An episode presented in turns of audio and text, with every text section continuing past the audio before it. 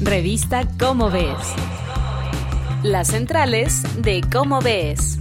Los agujeros negros. Hola amigos, ¿cómo están? Me da mucho gusto nuevamente estar aquí en las centrales de Cómo Ves, acompañada por Sergio de Regules. Yo soy Claudia Gesto y hoy vamos a hablar de los hoyos negros, un artículo maravilloso. Platícanos, querido Sergio. Hola Claudia, qué gusto saludarte. También me da gusto saludar a todos nuestros radioescuchas. El artículo que quiero comentar hoy se titula Los agujeros negros y está en el número 44 de Cómo ves de julio de 2002 y lo escribió Miguel Alcubierre. Y Miguel empieza diciendo como pregunta, todo lo que sube tiene que bajar. Porque bueno, sabemos que si tiramos una piedra hacia arriba, pues subirá hasta cierta altura y luego bajará, pero si la tiramos con mayor velocidad inicial, llegará más alto. Y una pregunta muy natural sería, habrá una velocidad inicial tal que si avientas una piedra a esa velocidad ya simplemente nunca baje. Y eh, esto lo usa Miguel para definir el concepto de velocidad de escape. La velocidad de escape, por ejemplo, de la Tierra, o la velocidad de escape de la superficie del Sol, o la velocidad de escape de cualquier cuerpo celeste, es la velocidad a la que tendrías que lanzar una piedra o lo que sea, ¿no? un cohete, un elefante, lo que tú quieras, la velocidad inicial que tendrías que darle de un empujón hacia arriba para que ya simplemente no volviera a la superficie.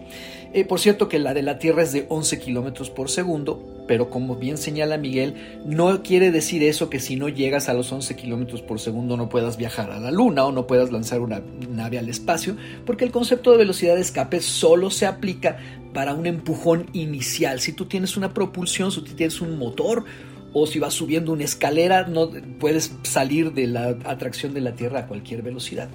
Y Miguel nos cuenta la historia de John Mitchell, y de Pierre Simon de Laplace, que independientemente uno en Inglaterra y otro en Francia se preguntaron en el siglo XVIII, eh, se imaginaron más bien un objeto celeste cuya velocidad de escape fuera la velocidad de la luz y dijeron, bueno, si, si, si hubiera tal objeto, entonces la luz no podría escapar y sería un objeto que no podría eh, emitir luz. Y le llamaron una estrella oscura, pero desde luego no se imaginaban lo que iba a ser el siglo XX con ese concepto. En 1915 Einstein publicó la teoría general de la relatividad, que es una, es una teoría de la gravedad muy muy distinta a la que usaron Mitchell y Laplace para calcular cuál sería el tamaño de la estrella oscura y, todo eso.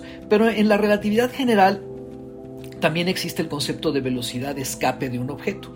Si uno se imaginara un objeto eh, cuya velocidad de escape fuera mayor que la de la luz, sin embargo, aquí las cosas son totalmente distintas, porque en la estrella oscura de Mitchell y Laplace, la luz sería como una piedra que la lanzas a cierta velocidad, llega a cierta altura y luego se regresa. En cambio, en la relatividad general, simplemente la luz se quedaría atrapada en la periferia de ese objeto sin poder escapar. Añádase que como en la teoría de la relatividad nada puede viajar más rápido que la luz, entonces cualquier otro objeto que no sea luz, por ejemplo materia, por ejemplo una piedra, no solo se quedaría atrapada en la, en la frontera de ese objeto y, con el espacio, sino que tendría que retroceder respecto a la luz, o sea, caer hacia el centro. Entonces Miguel nos empieza a comentar un montón de particularidades de, de, de estos objetos cuya velocidad de escape sería superior a la de la luz y nos cuenta que en los años 60 el físico John Wheeler inventó el nombre de agujero negro para llamar a estos objetos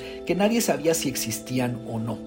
En este artículo, además de explicarnos con toda claridad de dónde viene la idea de, los agujeros negros y cómo ha evolucionado a lo largo del tiempo, nos explica varios conceptos erróneos que tenemos sobre ellos. Por ejemplo, nos dice, no son aspiradoras, no quiere decir que si hay un, agujero negro cerca te va a absorber y te, y te va a comer, ¿no? Y hay un montón de particularidades de los agujeros negros que uno francamente no se explica y los invito a que las busquen en el artículo de Miguel que se titula Los agujeros negros y está en el número 44 de Como ves, julio de 2002. Ya saben dónde encontrarlas, www.comoves.unam.mx. Gracias Claudia y gracias a todo nuestro público.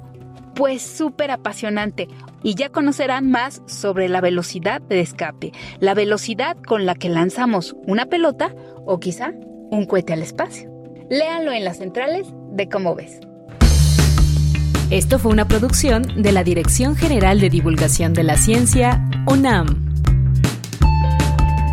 Revista Cómo ves.